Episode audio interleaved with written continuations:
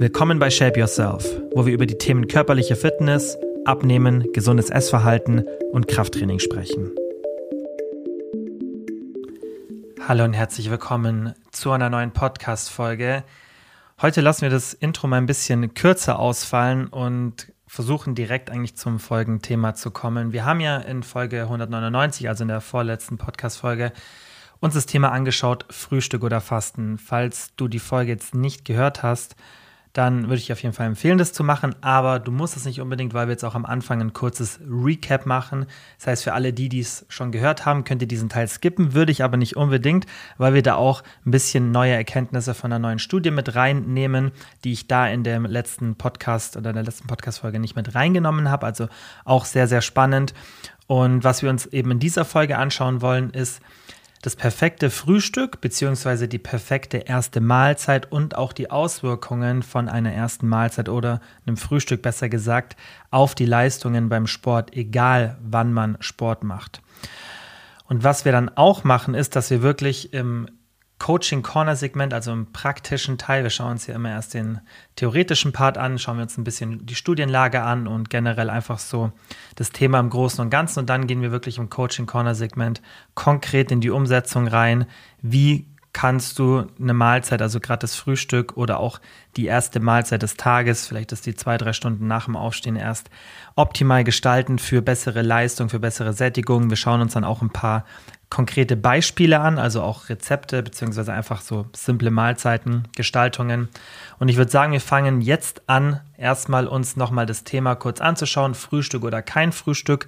Was sagt da die Datenlage? Und auch ganz wichtig, was sagt die Datenlage, wenn wir uns den Unterschied anschauen zwischen Kalorien in die erste Tageshälfte schieben oder in die zweite? Super spannende Ergebnisse jetzt gerade von dieser neuen Studie, die wir mit reinnehmen. Deswegen auf jeden Fall reinhören. In der vorletzten Podcast-Folge, also 199, haben wir uns ja auch das Thema angeschaut, Unterschied zwischen epidemiologischen Studien und wirklichen guten Randomized Control Trials und Meta-Analysen. Und nochmal zusammengefasst, der Unterschied ist folgender. Bei epidemiologischen Studien, da schaut man sich einfach eine Bevölkerungsschicht an und schaut dann, was haben die für ein Verhalten und versucht dann Korrelationen zu erkennen, also Zusammenhänge. Und was wir halt in diesen epidemiologischen Studien sehen, ist, dass wir einen sehr, sehr starken Zusammenhang zwischen einem niedrigeren BMI und auch generellem Gewicht halten nach der Diät und Frühstückskonsum haben. Da gibt es Studien, die zeigen zum Beispiel, dass 4% oder besser gesagt nur 4% der Menschen, die ihr Gewicht nach einer Diät halten, kein Frühstück konsumieren. Also extrem pro Breakfast sozusagen. Das heißt aber nicht, dass das dann aussagekräftig ist, weil eben es kann ja sein, das wissen wir dann eben nicht durch diese epidemiologischen Studien, dass die Menschen einfach, die generell einen gesünderen Lifestyle haben, kein Frühstück oder andersrum, dass die Frühstück konsumieren, weil das ist ja sowas, ja, ich starte den Tag irgendwie gesund und ich gebe meinem Körper Nährstoff und Energie. Viele machen vielleicht auch Sport in der Früh. Also wir wissen ja nicht, ob das einfach ein Zufall ist und Leute, die generell einfach gesünder sind, fitter sind, geringeren BMI haben und so weiter, dass die dann Frühstück konsumieren und die andere Bevölkerungsgruppe eher seltener, das wissen wir bei so einer Beobachtung nicht. Und deswegen können wir nicht sagen, dass hier diese Korrelation auch wirklich eine Kausalität ist, also wirklich der ausschlaggebende Grund. Dafür gibt es aber eben Randomized Control Trials und Meta-Analysen, die dann diese Randomized Control Trials beinhalten.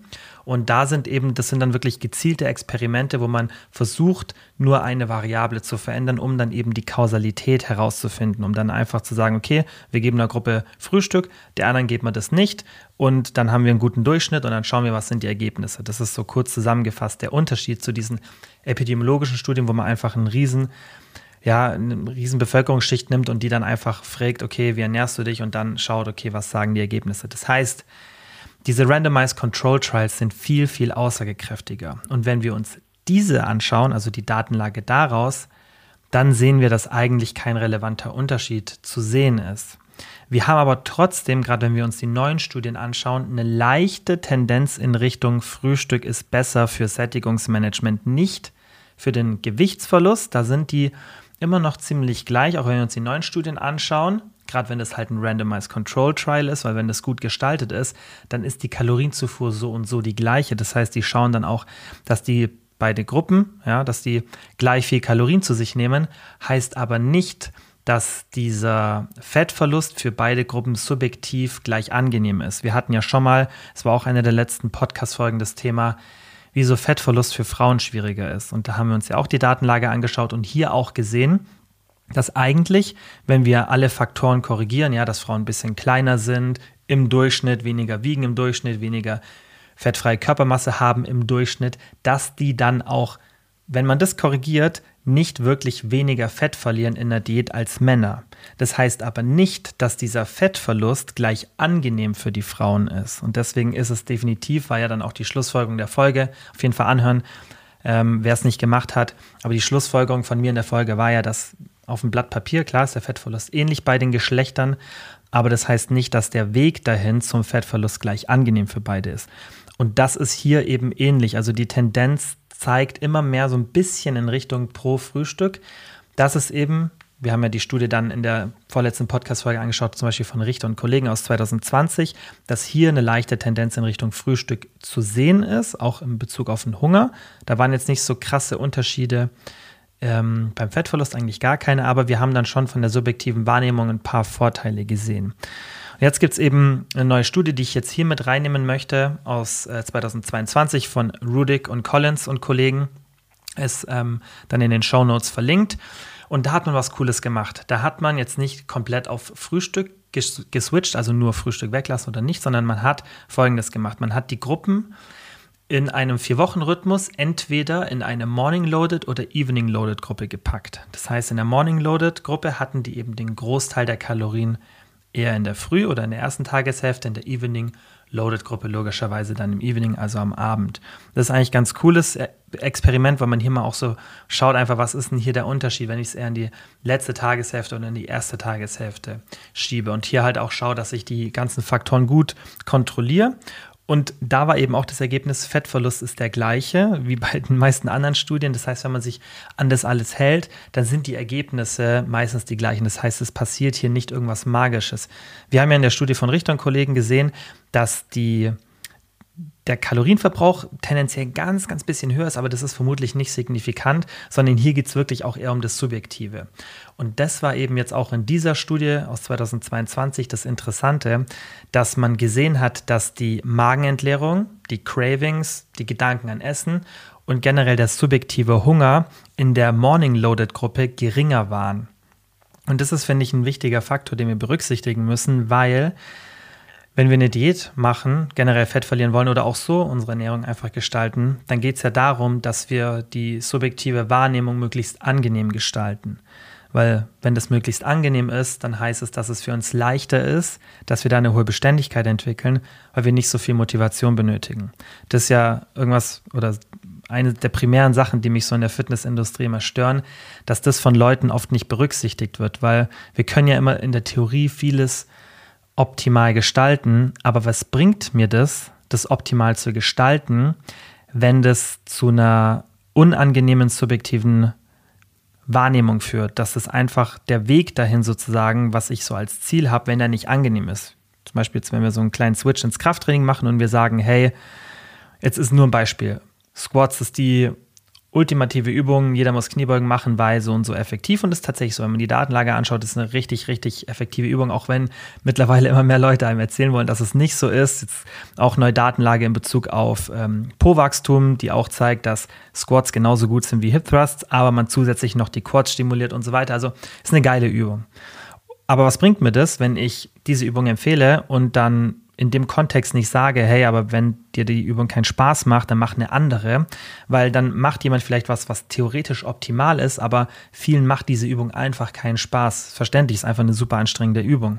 Und dann habe ich keine hohe Beständigkeit. Und wenn ich eben die, die subjektive Wahrnehmung nicht berücksichtige, wie mir irgendwas gefällt und, und einfach, ja, wie ich es wahrnehme, dann habe ich immer ein Problem mit der Beständigkeit. Und wir sollten ja immer alles so auslegen, auch Thema Motivation müssen wir berücksichtigen, dass wir es in Phasen durchführen können, in denen wir vielleicht extrem viel Stress haben oder irgendwie gerade nicht motiviert sind, weil so Gewohnheiten oder generell, was wir machen, sollte immer bulletproof sein. Und wenn man sich jetzt auch hier bei der Mahlzeitengestaltung das Thema anschaut, dann sollte man eben nicht nur sagen, okay, was ist jetzt so das Optimale, sondern was ist auch das, was subjektiv für mich von der Wahrnehmung her das angenehmste ist. Und deswegen macht es schon Sinn, mal zu testen, vielleicht funktioniert es für mich ganz gut, wenn ich mal das Frühstück integriere und wenn ich mal ein bisschen mehr Kalorien in die erste Tageshälfte schiebe. Das muss nicht so sein, also es muss dann auch nicht sein, dass es für dich unbedingt die beste Lösung ist, aber es kann auf jeden Fall hilfreich sein, das mal zu testen. Weil hier geht es ja eben um diesen Unterschied zwischen im Endeffekt für einen Fettverlust und für ein BMI und für alles spielt es keine große Rolle. Da ist die gesamte Kalorienzufuhr relevant. Aber wie wir diese gesamte Kalorienzufuhr erreichen, das ist ja sehr, sehr relevant. Und da zeigt die Datenlage schon ziemlich deutlich mittlerweile, oder sagen wir mal nicht ziemlich deutlich, aber die Tendenz geht deutlich eher in Richtung Frühstück. Also wenn etwas in eine Richtung tendiert, dann eher in Richtung Frühstück, gerade für die subjektive Wahrnehmung von Hunger, Gedanken an Essen und so weiter. Und ich finde, das Thema Magenentleerung ist auch super spannend, was man in der Studie gesehen hat, dass der Unterschied wirklich signifikant ist. Also wenn wir morgens Kalorien konsumieren oder halt in der ersten Tageshälfte, dann haben wir gesamt gesehen eine langsamere Magenentleerung. Und das ist ja was, was wir tagsüber wollen. Wir wollen ja langsamere Magenentleerung, weil wir dann einfach eine bessere Sättigung haben, längere Sättigung, ja. Und ähm, abends, wenn wir da mehr Kalorien konsumieren, dann bringt uns es eh nicht so viel, eine langsame Magenentleerung zu haben, weil wir gehen dann eh irgendwann schlafen. Und in der Nacht, in der Regel, wenn man ein normales Essverhalten hat, wacht man jetzt nicht auf und hat Hunger. Das kann so eine Begleiterscheinung von Binge-Eating sein. Das ist dann aber ein komplett anderes Thema. Aber hier geht es ja darum, wenn eine Person normales Essverhalten hat, dann ist es eigentlich irrelevant, ob ich jetzt nachts Hunger habe oder nicht, weil dann eigentlich der Körper eh nicht diese Signale wahrnimmt. Und dementsprechend würde es auch Sinn machen, dass ich eher die Kalorien tagsüber mehr habe, weil ich es abends nur so brauche, bis zum Beispiel ich ins Bett gehe. Ja, da, da ist natürlich dann wichtig, dass ich bis dahin schon gesättigt bin, aber da braucht man keine super langsame Magenentleerung. Das macht dann schon mehr Sinn, das tagsüber zu haben. Und das Spannende war nicht nur, dass ich ja diese Magenentleerung, logischerweise die langsamere oder generell einfach einen vollen Magen tagsüber habe, sondern wenn man morgens Kalorien konsumiert hat, war die sogar noch länger. Also das ist super, super spannend. Und wie gesagt, generell ist schon die Tendenz, wenn dann in eine Richtung dahingehend, dass mehr Kalorien in der ersten Tageshälfte konsumiert werden sollten. Ich finde es aber trotzdem nochmal wichtig, dass wenn wir uns halt dieses Thema anschauen, dass wir trotzdem beachten, dass die Unterschiede nicht sehr krass sind und dass der Großteil der wissenschaftlichen Datenlage eher darauf hindeutet, dass es keinen großen Unterschied macht. Es gibt dann halt so ein paar Studien wie diese oder von Richter und Kollegen aus 2020, die dann schon eine Tendenz in Richtung Frühstück zeigen. Und ich finde, die darf man dann auch nicht ähm, vernachlässigen, weil die sehr, sehr gut auch gestaltet waren. Aber es ist jetzt nicht so, dass auf einmal jeder ein Frühstück konsumieren sollte, besonders wenn es für dich aktuell so klappt, dass du kein Frühstück konsumierst und sagst, hey, Hunger, alles super, Sport ist auch super, ja, klappt alles wunderbar, wieso solltest du es dann ändern? Wenn du aber eher auf so einer, auf so einem, ja, so ein bisschen auf der Kippe bist und denkst, ja, manchmal hätte ich schon gerne mein Sättigungsmanagement besser unter Kontrolle und manchmal merke ich es auch mit der sportlichen Leistung, zu dem Thema kommen wir jetzt gleich, was da die Datenlage sagt, dann macht schon Sinn, das kann ich schon mal vorwegnehmen, auf jeden Fall mal zu testen, ein Frühstück zu integrieren. Dazu kommen wir dann aber im Coaching Corner Segment, wie du das gestalten könntest. Wir schauen uns jetzt als nächstes an, was die wissenschaftliche Datenlage zum Thema Frühstück und Trainingsleistung sagt. you Wir schauen uns jetzt drei Studien zum Thema Frühstück und Trainingsleistung an, die super spannend sind, weil das Thema nicht einfach nur mit Kalorien und Kohlenhydraten zu tun hat, so wie es oft erklärt wird, sondern es ist viel, viel spannender und also finde ich viel, viel aufschlussreicher, wenn man sich mal die Datenlage dazu anschaut. Und wir haben, glaube ich, auch im Podcast schon ein paar Mal in, in einem QA-Segment darüber gesprochen, aber wir behandeln das Thema jetzt mal komplett, weil das interessiert ja auch viele. Hey, wie wirkt sich gerade die Mahlzeit vor dem Sport auf die Trainingsleistung aus. Und wir schauen uns jetzt nicht an, was generell so ein Pre-Workout-Meal, wie das gestaltet werden sollte im generellen Kontext, sondern wir schauen uns jetzt wirklich mal nur explizit an Frühstück und Trainingsleistung, weil das super, super spannend ist. Das lässt sich natürlich schon auch übertragen auf das generelle Pre-Workout-Meal. Also Studie Nummer 1 war von Nahar Rudin und Kollegen aus dem Jahr 2019 und wir fassen die wirklich alle nur ziemlich schnell zusammen, dass ihr die Ergebnisse habt. Da waren 16 trainierte Männer, die generell schon regelmäßig Frühstück konsumiert haben.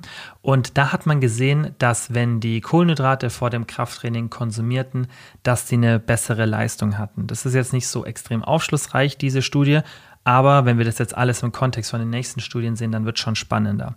Das gleiche Team hat im Jahr 2020 nochmal eine Studie gemacht. Und da hat man der ersten Gruppe ein Kohlenhydratfrühstück gegeben und das gleiche Frühstück wie so ein Placebo-Frühstück gemacht, aber ohne Kohlenhydrate. Ja, also das war so ein, wie so ein Sludge. Und der hatte halt in dem einen Szenario Kohlenhydrate in Form von Maltodextrin, im zweiten hatte der so gut wie keine Kalorien und kaum Kohlenhydrate. Das heißt, es war wie so ein Placebo-Frühstück, aber der hatte Substanz und das wird jetzt gleich ganz, ganz wichtig. Und die andere Gruppe, das war so die, äh, die, die Testgruppe eben oder die, ähm, die Gegengruppe, die hatte einfach Wasser als Frühstück. Und was jetzt eben an den Ergebnissen so spannend war, dass es keine Rolle gespielt hat für die Leistung, ob der Sludge Kohlenhydrate hatte oder nicht. Also allein irgendeine Art von Frühstück zu haben, war besser als das Wasser eben als Frühstück, also als keins zu haben. Und das ist super spannend, weil wir wissen hier nicht ganz genau, was der Grund dafür war, weil es könnte zum einen die Psyche sein, ja, also dass man sich so denkt, okay, ich hatte ein Frühstück, also kann ich später auch Leistung erbringen. Es kann aber auch sein, dass Hunger eine Rolle spielt. Und jetzt gerade, wenn man so ein bisschen vom evolutionsbiologischen Aspekt nochmal da drauf schaut, dann macht es schon Sinn, dass das vielleicht eine Rolle spielen könnte und auch hormonell gesehen, dass da einfach ein Zusammenspiel von verschiedenen Hormonen dann stattfindet, der dann die Trainingsleistung beeinflussen könnte. Das ist es nur hypothetisch, aber das wäre vielleicht eine Überlegung. Es spielt jetzt aber auch nicht mal so eine große Rolle, wieso das so ist, aber es ist einfach super spannend und das ist auch was, was man dann im eigenen Alltag mal testen kann. Und wir kommen ja später nochmal dann zu Mahlzeiten, die man auch konsumieren kann. Also ich habe dann so ein paar Optionen für euch vorbereitet, je nachdem, wie belastend das für den Magen sein sollte. Da ist ja auch jeder von der Präferenz ein bisschen anders und manche müssen da ein bisschen konservativer handeln. Deswegen, da kommen wir später nochmal dazu, aber wir können diese Erkenntnis nutzen und das ist das Coole. Und ich mache das tatsächlich auch in meinem Training. Wenn ich irgendwie von den Kalorien beschränkt bin, zum Beispiel jetzt mache ich gerade eine Diät und dann will ich vielleicht vorm Training gar nicht so viel Kalorien konsumieren, wenn ich nicht wirklich so krassen Hunger habe. Aber so einen ganz leichten Hunger merkt man ja schon so, wenn ich sage, okay, okay, subjektiv so 40, 50 Prozent, aber ich weiß, hey, später, wenn ich vom Training komme, dann werde ich eh was essen. Dann bin ich jetzt persönlich so, dass ich dann nicht unbedingt irgendwie noch 400, 500 Kalorien dafür das Pre-Workout-Meal nutzen möchte. Und da mache ich es dann tatsächlich so, dass ich hauptsächlich diesen Volumenaspekt nutze. Also ich schaue einfach, dass ich sozusagen mit einem vollen Magen, der aber nicht so voll ist, dass er irgendwie mich von der Verdauung oder vom, vom Wohlbefinden her behindert beim Training, dass er mich irgendwie so ein bisschen träge macht. Das kennt ihr sicherlich alle, wenn man mal so nach einem richtig großen Essen trainiert hat, sondern dass ich einfach nicht mit einem leeren Magen ins Training gehe. Natürlich sind da oft dann auch ein bisschen Kalorien dabei, aber ich schaue eher auf die Substanz, also aufs Volumen, die Textur, anstatt auf den Kaloriengehalt, weil eben die Datenlage eher dahin zeigt, dass wir nicht unbedingt hungrig trainieren sollten. Dann war die dritte Studie von Matt Calfee und Kollegen aus 2020 und da hat man auch was Spannendes gemacht. Da hat man erfahrene Radfahrer genommen. Die haben jetzt zwar kein Krafttraining gemacht, aber ähm, kann man ja trotzdem so ein bisschen ableiten auf das ganze Thema. Und die hatten einmal ein kohlenhydratreiches Frühstück und dann Standardmittagessen. Und in einem anderen Szenario hatten sie kein kohlenhydratreiches Frühstück, aber die Kohlenhydrate wurden dann so aufs Mittagessen verteilt, sodass die Kalorien und Makros und Kohlenhydrate bei beiden Mahlzeiten gleich waren. Das heißt, in beiden Szenarien hatten die bis zum Mittagessen dann die gleichen Kalorien konsumiert, nur einmal halt im Frühstück mehr. Das heißt, die hatten einfach ein bisschen früher sozusagen diese Kalorien zur Verfügung. Die Sporteinheit war dann so ein paar Stunden, vier, fünf Stunden nach dem Mittagessen. Und das ist ja das Spannende, dass die, das Szenario eigentlich so aufgebaut war, dass man sich denken würde, hey, zwar vom Mittagessen bis zum Abendessen, oder sorry, nicht bis zum Abendessen, äh, bis zur Sporteinheit genug Zeit. Also ist doch egal, ob ich es jetzt mittags konsumiere oder schon in der frühen Teil von den Kalorien. Aber man hat halt hier gesehen, dass die Gruppe, die die Kohlenhydrate direkt im Frühstück hatte, eine bessere Leistung hatte, obwohl dieser Zeitabstand vom Mittagessen bis zur Sporteinheit so ein paar Stunden eigentlich lang genug sein müsste. Es ist auch nicht ganz klar, wieso das wieder hier der Fall war. Ja, also die Wissenschaftler vermuten, die schreiben das so ein bisschen im Paper, dass sie denken, dass es so vielleicht ein bisschen was mit der Speicherung vom Glykogen in Leber und Muskulatur zu tun hat. Aber es kann auch gut sein, dass es einfach nur ein Placebo-Effekt war, dass halt wieder dieser Effekt da war, hey, ich habe ein Frühstück gehabt und äh, da waren Kohlenhydrate drin und dann kann ich irgendwie bessere Leistung erbringen. Was halt das Spannende aber ist, wir sehen hier einen Unterschied und es gibt sich so, also im Gesamtbild von der Datenlage ergibt es ein schlüssiges Bild. Also wir sehen nicht so Mixed-Ergebnisse, sondern wir sehen schon eher eine Tendenz Richtung, vielleicht mal zu testen, ein Frühstück zu konsumieren, gerade wenn ich die Leistung verbessern möchte. Was aber vielleicht das Wichtigere ist bei diesem Thema, ist das Frühstück dann eher so zu gestalten, dass wenn ich halt direkt danach trainiere, dass, also wenn ich, sage mal, ich frühstücke und werde dann relativ schnell danach trainieren, dass ich nicht jetzt unbedingt auf die Kalorien achte, sondern eher darauf, dass ich nicht hungrig bin. Man kann aber auch hier mal verschiedene Sachen testen und auch mal probieren. Okay, wie funktioniert das, wenn ich jetzt extrem auf die Trainingsleistung achte? Es kann ja sein, dass man das wirklich extrem optimieren möchte habe ich dann viel, viel mehr Leistung, wenn ich ein Frühstück habe oder keins. Das ist ja ein ganz leichtes Experiment, das ihr mal machen könnt, wenn ihr euch mal zwei Wochen nehmt und generell mal, ihr wollt mal zwei Sachen rausfinden. Nummer eins, habe ich weniger Hunger den gesamten Tag über und Nummer zwei, ist mein Training besser. Und normal habt ihr kein Frühstück, dann integriert ihr mal ein Frühstück, macht aber das von der Kalorienzufuhr gleich. Und dann schaut ihr einfach mal, hey, wie, wie fühlt sich das an? Ist mein Hunger anders? Habe ich mehr Leistung im Training? Und auch wenn es nur ein Placebo ist, dann haben wir ja trotzdem den Effekt. Also das einfach mal testen. Und wenn man schon ein Frühstück konsumiert, klar kann man dann auch mal testen, wie ist es ohne, aber die Wahrscheinlichkeit, dass es dann besser wird, wenn das Frühstück eh schon gut für dich klappt in deinem Alltag, ist relativ gering. Wenn du aber merkst, hey, das Frühstück, das nervt mich, ich habe das nur wegen XY, weil ich das irgendwo mal gehört habe, aber eigentlich passt es nicht so in meinen Alltag, dann kannst du schon auch bereit sein, das mal zu ändern und mal zu schauen, hey, wie funktioniert das, wenn ich kein Frühstück konsumiere. Also hier, wie gesagt, die, diese Datenlage nicht zu eng sehen und nicht jetzt denken, oh Gott, du musst ein Frühstück konsumieren, damit Hunger besser ist und damit weniger Gedanken ans Essen und damit die Trainingsleistung besser ist. Es ist eine Tendenz dahin. Das heißt aber nicht, dass es für jede Person gleich ist. Und schau da wirklich, was fühlt sich für dich gut an ja, und nimm so ein bisschen mit, dass halt Kohlenhydrate vor dem Training eher gut oder neutral sind. Schau, dass du nicht hungrig ins Training gehst. Das ist auf jeden Fall was, was man schon sagen kann, was ziemlich sicher bei den meisten einen Unterschied machen könnte. Ist aber auch nicht bei jedem so. Es gibt viele, die trainieren nüchtern und sagen, es klappt wunderbar. Aber ich glaube schon, dass die meisten davon profitieren würden, zumindest mal zu testen, nicht super hungrig ins Training zu gehen. Vielleicht ist das eine bessere Formulierung, eben dieses extrem hungrig, dass man das vermeidet. Wenn so ein bisschen Hunger da ist, ist auch bei mir oft so, gehe ich trotzdem zum Sport. Aber versucht es mal ein bisschen einfach zu testen und was auch super spannend ist, wenn wir uns andere wissenschaftliche Studien anschauen, die untersuchen, wie die neuronale Belastung, also generelle Erschöpfung, mentale Erschöpfung, die zum Beispiel nach dem Arbeitstag ganz normal ist oder aufgrund von Stress, dass die sich negativ auf die Trainingsleistung auswirkt. Kennt vielleicht jeder.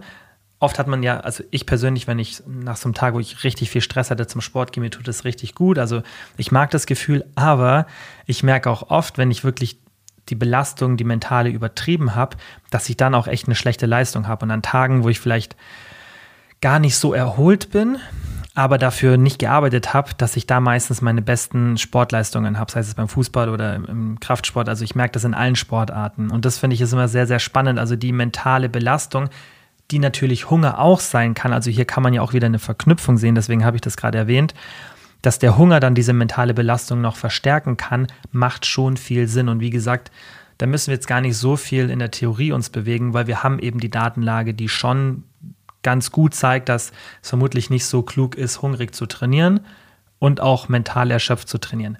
Das sind ja immer nur optimale Szenarien. Das finde ich ist immer noch wichtig zu sagen. Ihr solltet jetzt nicht irgendwie Angst haben, mit mentaler Erschöpfung zu trainieren und euch denken, oh, jetzt habe ich gar keine Leistung mehr und auch wenn ihr mal irgendwie mit dem Essen das nicht so hin, hinbekommt oder generell das nicht in euren Alltag passt. Es geht ja nicht darum, immer jedes Prozent rauszuholen, sondern es geht um Beständigkeit.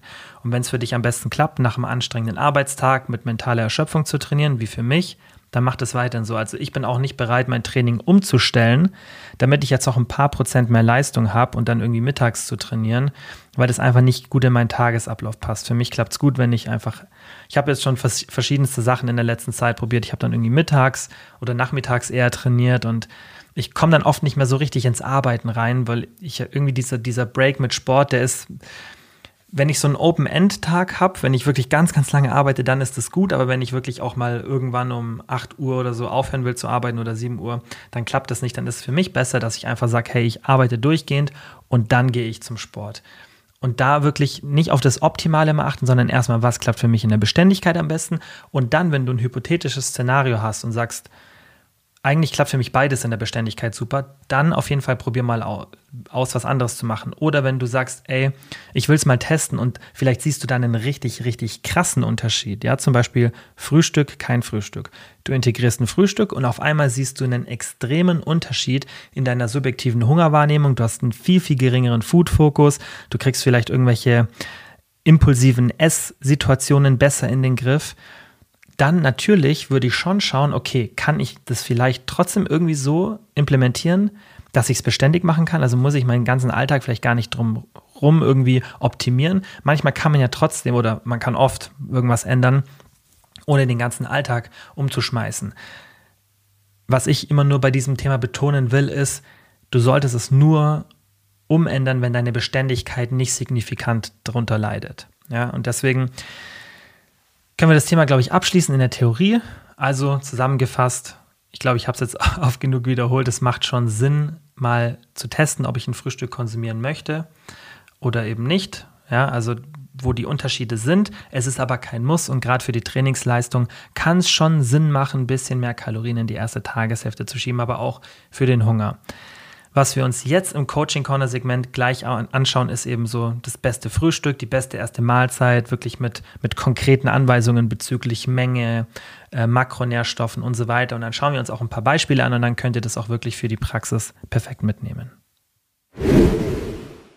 Also, was ist das beste Frühstück oder eben die beste erste Mahlzeit? Weil gerade wenn ihr abends trainiert, dann kann man auch hier sagen, hey, ich stehe irgendwie um sieben auf und konsumiere das erste Mal um 10 Uhr was. Also es geht hier nicht immer darum, ganz perfekt zu sein und direkt nach dem Aufstehen was zu essen, sondern es geht einfach darum, relativ früh oder der, im Großteil der ersten Tageshälfte da die Kalorien zu konsumieren und wie könnte man diese große erste Mahlzeit oder eben das Frühstück so gestalten, dass es eben optimal ist. Und ich würde schon auch mal probieren, einfach vom Tagesablauf macht es schon Sinn, das Frühstück halt wirklich als erste Mahlzeit so eine halbe Stunde, Stunde nach dem Aufstehen zu konsumieren.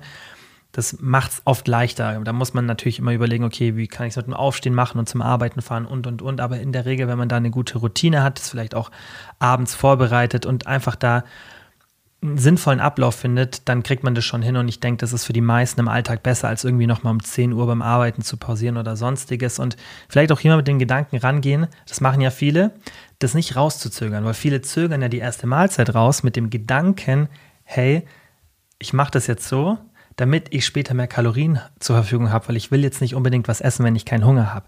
Aber wenn wir uns eben die Datenlage anschauen, dann ist der Hunger nach dem Frühstück so viel geringer, dass es einen positiven Effekt hat. Also schon mal testen, hey, wie ist es, wenn ich wirklich nicht diesen Effekt mitnehmen möchte, dass ich warte, bis ich Hunger habe, weil eben die Datenlage schon ein bisschen in die Richtung zeigt, hey, wenn ich ein Frühstück konsumiere, dann habe ich tendenziell auch tagsüber weniger Hunger. Das heißt, du musst gar nicht mehr die Mahlzeiten rauszögern, weil du das Gefühl gar nicht mehr haben wirst, dass du so viel Hunger hast tagsüber. Potenziell, also ganz, ganz wichtig.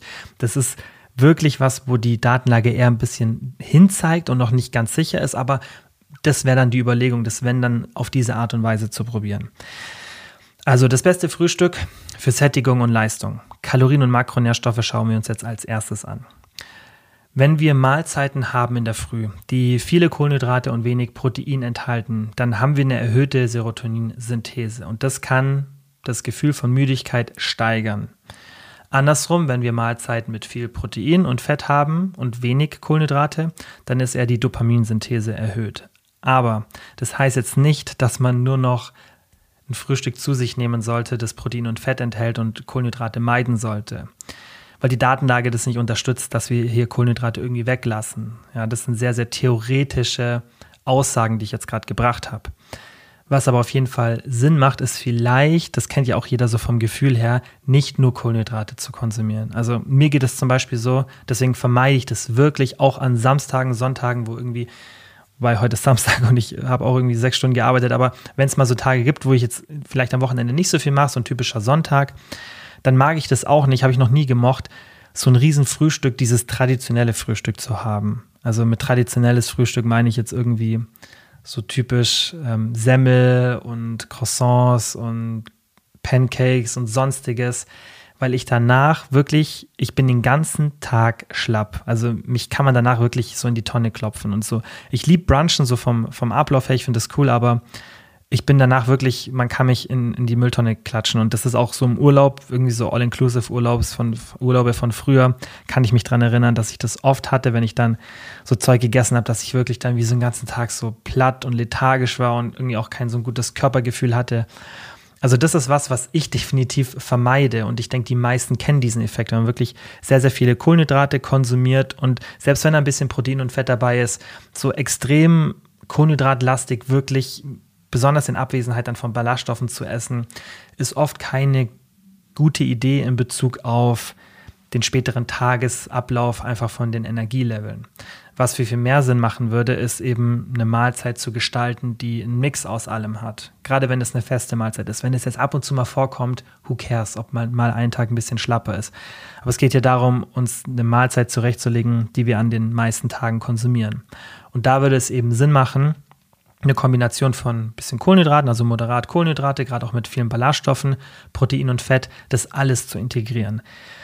Was ich halt eher nicht machen würde, ist, wie gesagt, eine reine Kohlenhydratmahlzeit in der Früh zu konsumieren, ohne was dazu.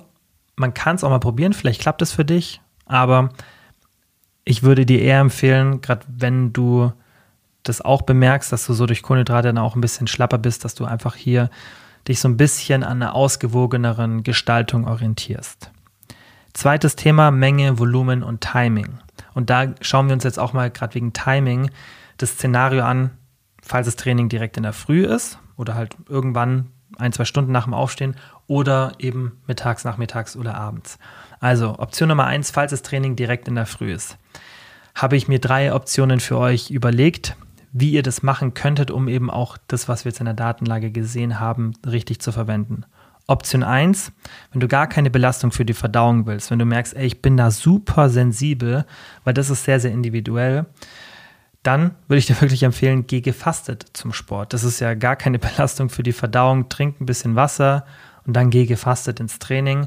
Dann musst du dir auch keine Sorgen machen, wenn du dann irgendwann in der Zeit danach Kalorien konsumierst und auch Protein konsumierst, musst du dir wegen der Muskulatur gar keine Sorgen machen. Natürlich wäre es potenziell ein bisschen geschickter, wenn ich vielleicht davor oder währenddessen schon mal ein bisschen Protein konsumiere. Aber hier sind es auch wieder nur so ein paar Nuancen.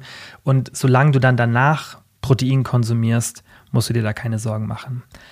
Option 2, wo wir sagen, leichte Belastung für die Verdauung. Wenn du sagst, ja, es geht schon, dass ich was esse, aber jetzt auch nicht super viel, dann würde ich dir empfehlen, flüssige Kohlenhydrate und flüssiges Protein zu konsumieren, weil dann hast du wirklich eine ganz, ganz leichte Belastung für die Verdauung und hast dennoch Nährstoffe zu dir genommen und hast eben auch Kohlenhydrate mitgenommen. Man könnte hier aber auch mal testen, macht es einen Unterschied, ob ich jetzt einen Proteinshake trinke oder ob ich da noch irgendwie ein bisschen Kohlenhydrate mit reinbringe in Form von irgendwie, keine Ahnung, Maltodextrin oder einen Orangensaft dazu, irgend sowas.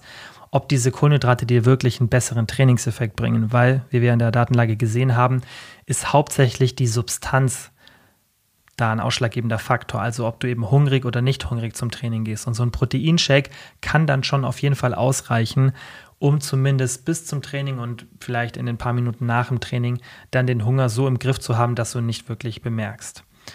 Option 3, wo wir sagen, schon so eine mittlere Belastung für die Verdauung, also wenn du sagst, hey, geht schon, aber ich will jetzt keine extreme Belastung, weil das Szenario habe ich gar nicht mit reingenommen, weil da sehe ich einfach gar keine Daseinsberechtigung. Die Datenlage gibt es nicht her, dass man jetzt unbedingt extrem viele Kalorien konsumieren sollte.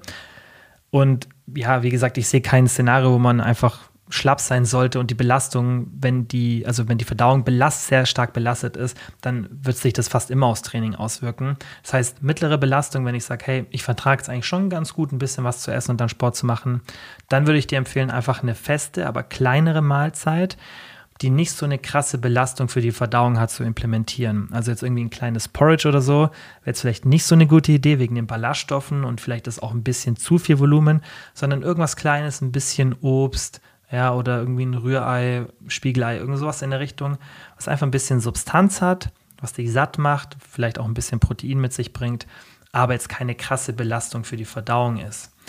Also hier einfach so ein bisschen mal rumspielen und mal rumprobieren, was gut für dich funktioniert, gerade wenn du halt eben direkt oder relativ zeitnah nach dem Aufstehen trainierst. Dann das zweite Szenario, falls das Training mittags, nachmittags oder abends ist, das ist bei den meisten der Fall, dann würde ich mal probieren, dass du eine große erste Mahlzeit mit einem guten Volumen und einer ausgewogenen Makronährstoffverteilung hast. Wir schauen uns jetzt aber gleich dann noch ein paar Beispiele an. Wenn dir eine extreme Leistungsoptimierung wichtig ist, dann, wie gesagt, macht es schon Sinn, sich mal zu überlegen, ein Frühstück da zu integrieren. Das haben wir uns ja gerade in den Studien von Matt Carthy und Kollegen und äh, Richter und Kollegen angeschaut, dass da schon tendenziell ein bisschen Vorteile da sind, gerade in Bezug auch auf Hunger, aber eben ähm, auch in der letzten Studie von den dreien, die wir uns angeschaut haben, in Bezug auf Leistung mit dem Frühstück. Deswegen, ja, also probier das einfach mal aus, dass du vielleicht ein größeres Frühstück hast, aber hier kannst du ein bisschen flexibler sein von der Größe, weil da müssen wir jetzt nicht so viel mit der Verdauung arbeiten, wenn das erst mittags, nachmittags oder abends ist. Da kann das schon auch mal was sein, was ein bisschen einfach von der Verdauung anstrengender ist, weil bis zur Sporteinheit ist es ja eh ein paar Stunden hin und dann ist dieser Faktor nicht so wichtig. Jetzt schauen wir uns konkrete Mahlzeitenbeispiele an. Einmal für Szenario Training morgens und einmal für das Szenario Training mittags, nachmittags oder abends. Also, falls du in der Früh trainierst, wir haben ja schon mal so ein paar Sachen jetzt durchgespielt, aber da wäre eine Idee, ein Proteinshake, ja, und ob optional noch mit einem Stück Obst dazu. Das wäre so eine typische Mahlzeit, die ich vielleicht persönlich sogar konsumieren würde, wenn ich direkt in der Früh trainieren würde. Ich würde mir wahrscheinlich einen Shake machen, würde den vielleicht dann während dem Training konsumieren oder davor, je nachdem, vielleicht auch wie ich mit der Zeit merke, was sich besser anfühlt wird noch ein Stück Obst essen. Das ist auch keine krasse Belastung für den Magen. Das sind jetzt nicht so super viele Ballaststoffe. Ist ein bisschen einfach Substanz, also Volumen, hat ein bisschen Kohlenhydrate und schon mal Mikronährstoffe. Also das fände ich wirklich ein sehr, sehr sinnvolles erstes oder ein sinnvolles Frühstück, das erste Frühstück, ein sinnvolles Frühstück, falls ich in der Früh trainiere. Das ist keine krasse Belastung für den Magen. Wir haben ein bisschen Protein drin, wir haben ein bisschen Kohlenhydrate, was ja auch die Datenlage unterstützt und einfach auch ein bisschen Substanz um dann eben das Training potenziell zu verbessern. Zweite Option wäre irgendwie Reiswaffeln mit ein bisschen Hüttenkäse, weil die Reiswaffeln sind relativ leicht verdauliche Kohlenhydrate. Hüttenkäse ist auch so eine leichtere Proteinquelle, vielleicht noch ein Schuss Honig drauf, noch ein bisschen extra Carbs. Das geht schnell, ist super leicht für den Magen und bringt einfach auch wieder ein bisschen Substanz mit und ist gerade für die Leute, die vielleicht keinen Proteinshake trinken, die beste Option. Ja, also da einfach mal ein bisschen rumspielen, aber das wären so zwei ganz simple Mahlzeiten, die klein sind, die allen den Kriterien entsprechen, die wir jetzt hier besprochen haben und die man einfach mal ausprobieren könnte, wenn man sagt, hey, ich habe das Gefühl, wenn ich faste, dann habe ich nicht so eine gute Trainingsleistung oder ich will es einfach mal testen. Jetzt die Mahlzeitenbeispiele, falls ich mittags, nachmittags oder abends trainiere ganz klassisch, was ich auch an den meisten Tagen mache, weil das sind jetzt auch drei Sachen, die ich gerne mache. Deswegen ähm, da vielleicht einfach noch mal ein bisschen kreativ werden, falls du da andere Präferenzen hast. Aber Nummer eins wäre so ein typischer Quark oder so eine Skier Bowl. Skier, erstens, ich kriege ein bisschen Volumen oder nicht ein bisschen, ich kriege ganz gutes Volumen für das Protein. Ähm, ich habe Protein dabei, dann Beeren oder Obst dazu. Ich habe nochmal Volumen, Mikros, Ballaststoffe, je nachdem, was für ein Obst oder Beeren ich nehme, nochmal Textur und dann ein bisschen Nüsse, Kerne oder Nussmus. Dann habe ich nochmal Fett, Textur drin. Wenn ich eben ein bisschen mehr Textur will, eher Nüsse oder Kerne. Wenn ich sage, kriege ich gerade gut hin vom Sättigungsmanagement, dann auch gerne Nussmus. Einfach um ein schön ausbalanciertes Rezept sozusagen zu haben mit allen Makronährstoffen. Das muss gar nicht kompliziert sein, wie gesagt, Skier, Beeren, Nüsse, ready. Nummer zwei wäre ein simples Porridge. Haferflocken haben wir Ballaststoffe und dann Volumen, außer ich, also wenn ich die Haferflocken als Porridge zubereite, wenn ich es aufkoche, wenn ich es jetzt natürlich einfach so direkt in die Milch packe, dann habe ich natürlich ein bisschen weniger Volumen, dafür ein bisschen mehr Textur, aber ich würde sie schon eher voluminös als Porridge machen, mit Milch oder einem Pflanzendrink. Dann Beeren und Obst wieder dazu, habe ich wieder ein bisschen Volumen, Mikronährstoffe, Ballaststoffe, wieder Nüsse, Kerne oder Nussmus. Und dann, weil wir hier eben noch nicht so viel Protein drin haben, würde ich entweder noch einen Proteinshake dazu trinken, so mache ich es dann immer, oder Proteinpulver ähm, in Form von, ja, einfach was dir zusagt, wenn du dich pflanzlich ernährst, ein veganes, ansonsten eins auf Milchbasis, in die Oats reingeben als bessere Option sozusagen für ein bisschen mehr Volumen. Ist jetzt nicht für jeden notwendig. Ich zum Beispiel mache das nicht, aber in der Diät könnte man das zum Beispiel machen. Nochmal ein bisschen Skier dazugeben, anstatt das Proteinpulver, um eben Protein zu bekommen. Entweder on the side oder reinmischen oder obendrauf. Dann habe ich noch ein bisschen Protein, ein bisschen Volumen und dann habe ich das genauso wie den Quark gestaltet ungefähr. Von den Nährwerten ist ein bisschen weniger proteinhaltig in der Regel, ein bisschen mehr kohlenhydratlastig, aber es gibt sich nicht viel vom Unterschied. Option 3, Rühreier ganz klassisch. Ja, durch die Eier habe ich ein bisschen Fett oder nicht nur ein bisschen, habe ganz gut Fett und äh, Protein. Dann ein bisschen Gemüse dazu, irgendwie Erbsen oder irgendwas anderes, spielt gar keine Rolle. Was dir einfach zusagt vom Geschmack, hast du Volumen, Mikronährstoffe, Ballaststoffe, Textur. Und dann kannst du optional noch irgendwie ein Vollkornbrot oder ein Vollkorntoast, irgend sowas dazugeben. Da hast du noch mal ein bisschen mehr Textur, bringst ein bisschen Volumen rein, ein bisschen Ballaststoffe, ein bisschen Kohlenhydrate. Und das sind eigentlich so Beispiele, die super simpel sind und die auch schon reichen. Viel komplizierter muss es gar nicht sein. Da haben wir uns an alles gehalten, was wir eben ja, in der Datenlage sehen. Und ja, das ist eigentlich jetzt so zusammengefasst, das, was ich dir auch empfehlen würde, was du mal testen kannst. Das war's für die heutige Folge. Nächstes Mal bringen wir dann auch wieder ein bisschen QA-Fragen mit rein. Ich hoffe, es hat euch gefallen. Ich hoffe, es hat euch auch geholfen, das Thema mal besser zu verstehen, weil es ja oft gerade auch auf Social Media immer so schwarz und weiß betrachtet wird. Die einen sagen immer, man muss äh, Proteinfasten machen, die anderen sagen, man muss unbedingt was essen. Dann werden so wilde Behauptungen reingeworfen mit Cortisol und erst nach so und so vielen Minuten essen. Und das ist alles immer so theoretisch, das ist dann irgendwie physiologisch versucht abzuleiten, aber oft, wenn wir dann Studien machen, ist es nicht so, wie wir es in der Theorie vielleicht vermutet hätten. Das heißt, wenn wir solche Empfehlungen aussprechen, dann müssen wir uns einfach an der Datenlage orientieren. Wir können schon auch Erfahrungen mit reinbringen, das mache ich ja bei dem Thema auch.